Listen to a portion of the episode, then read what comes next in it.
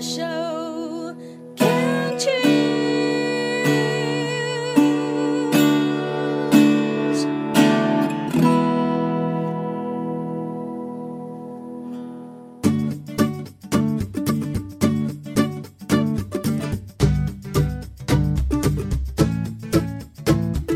您现在收听的节目是凯西的十一号公路，现在进行到的单元是想成长学什么？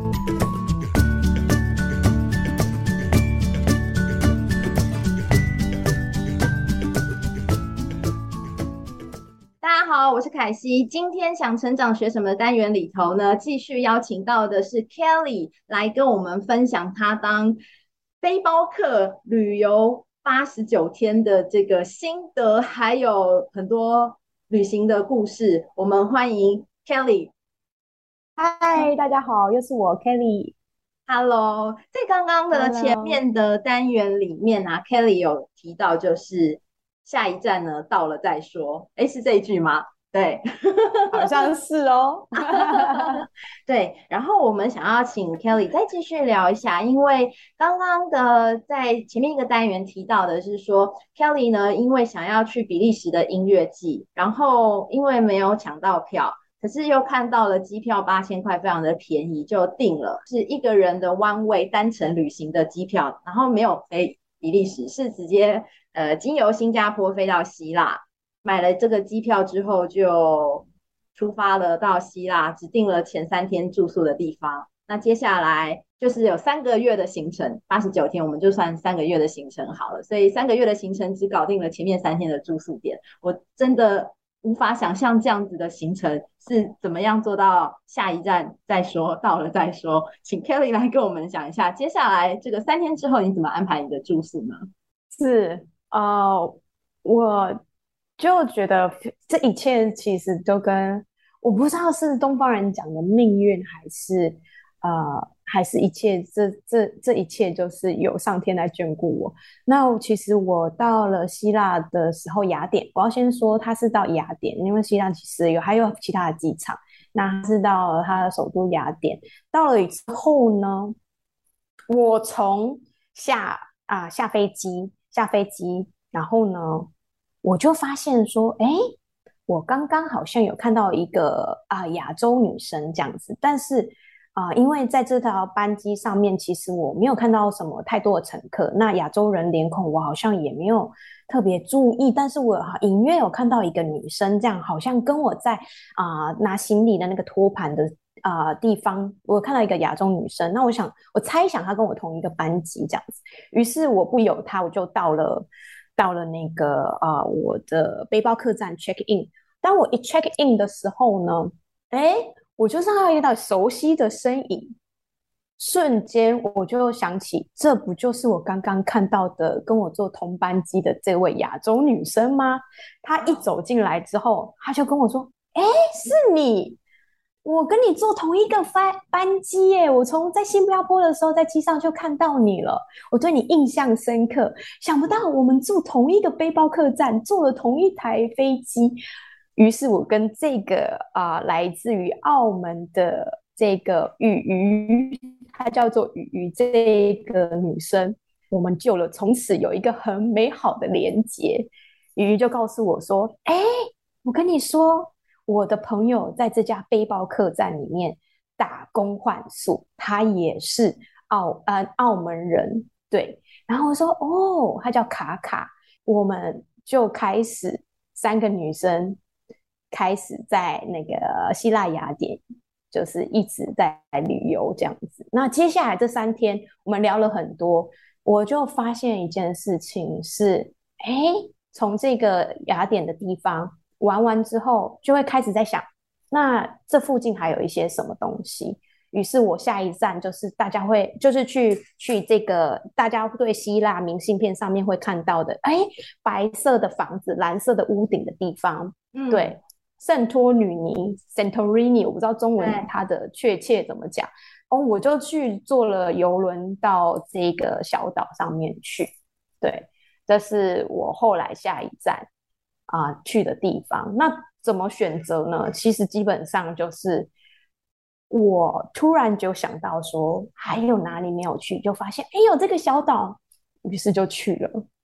嗯，因为其实其实我自己凯西我是有去过希腊玩，但我就是玩纯希腊，然后跟团就是玩十天，希腊超级无敌美丽的，因为他们是他们是一个很重这个旅游的观光收入的一个国家，然后呃像。夏天就是我们说暑假是他们的旅游旺季，他们会在这个旺季来临之前，先把房子，就是我们印象中希腊的蓝跟白都先整理过，这样子就会在旺季的时候迎接观光客，跟欧洲的观光客或者是世界各地的观光客都好，就是会是一个非常漂亮、干净的蓝白的一个城市，一个小岛这样子。所以我我觉得听起来好有感觉哦。那哎，你们在希腊停留多久啊？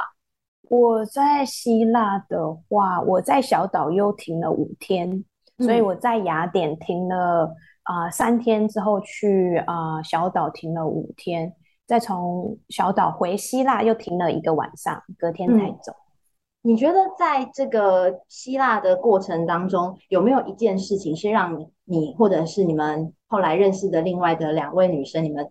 一起觉得最深刻的一件事，就是你觉得你印象中最深刻的一件事情是什么？这件事情就是哇，希腊根本就是希腊人，根本就是台湾狼啊！这是我最大的印象，因为我从来没有想过这件事情。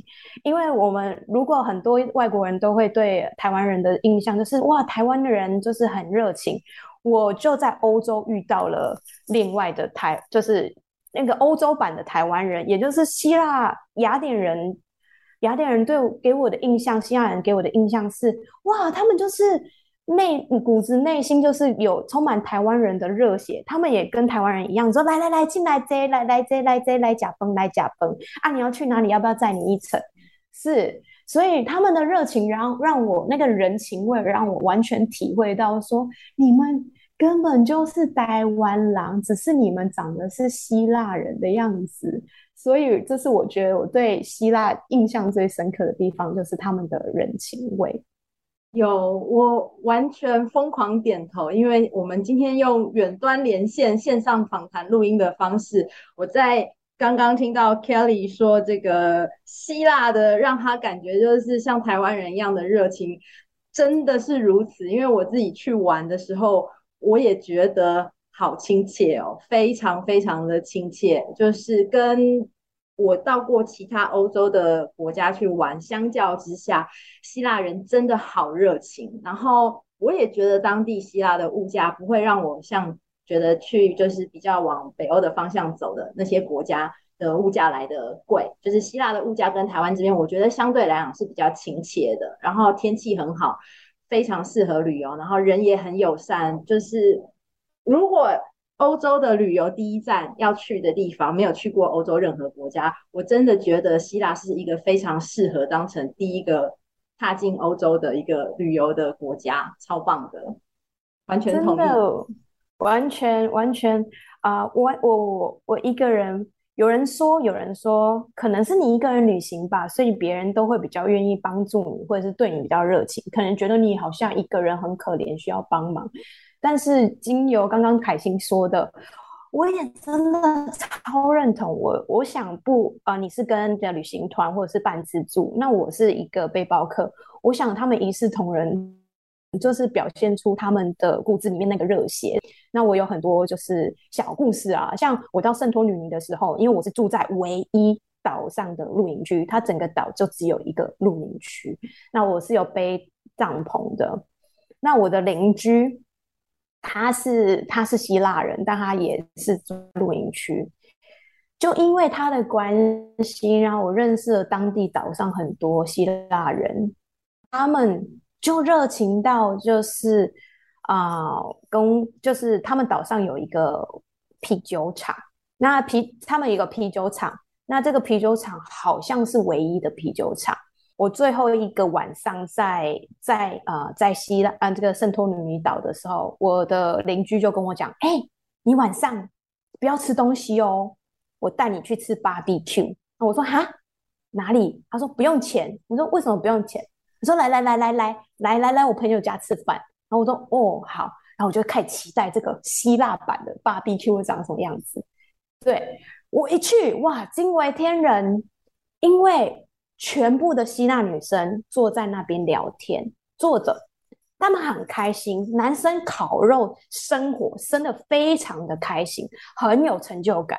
这时候你知道，台台湾女生就是那种勤俭持家要帮忙的这种个性就跑出来，就跑过去问说要不要帮忙，要不要帮忙？于是呢就不用帮忙，他们就说来来，你坐坐坐，聊天聊天。但其实啊、我觉得非常酷的就是，我从来没有想过我到希腊小岛去露营，可以去免费的在皮球场里面吃当地人家的传统 BBQ。这是我觉得是我全部我觉得。这是完全 VIP 的课，这个行程啊，可能你以前商业团都没有这种规格跟待遇，喝啤酒吃到饱，BBQ 吃到饱，是太酷了！我必须说，希腊的东西真的很好吃，因为是非常棒的地中海饮食。节目今天的内容实在是太精彩，时间过好快哦，我自己都没有发现。哇塞，我们今天这个单元呢，很快的又来到了尾声。到底希腊的食物有多好吃呢？我觉得这个部分呢，我们要留在下一个单元，就是下一次我们来继续聊一聊关于希腊的这个地中海美食，关于背包客的自助旅行。我们下一次见。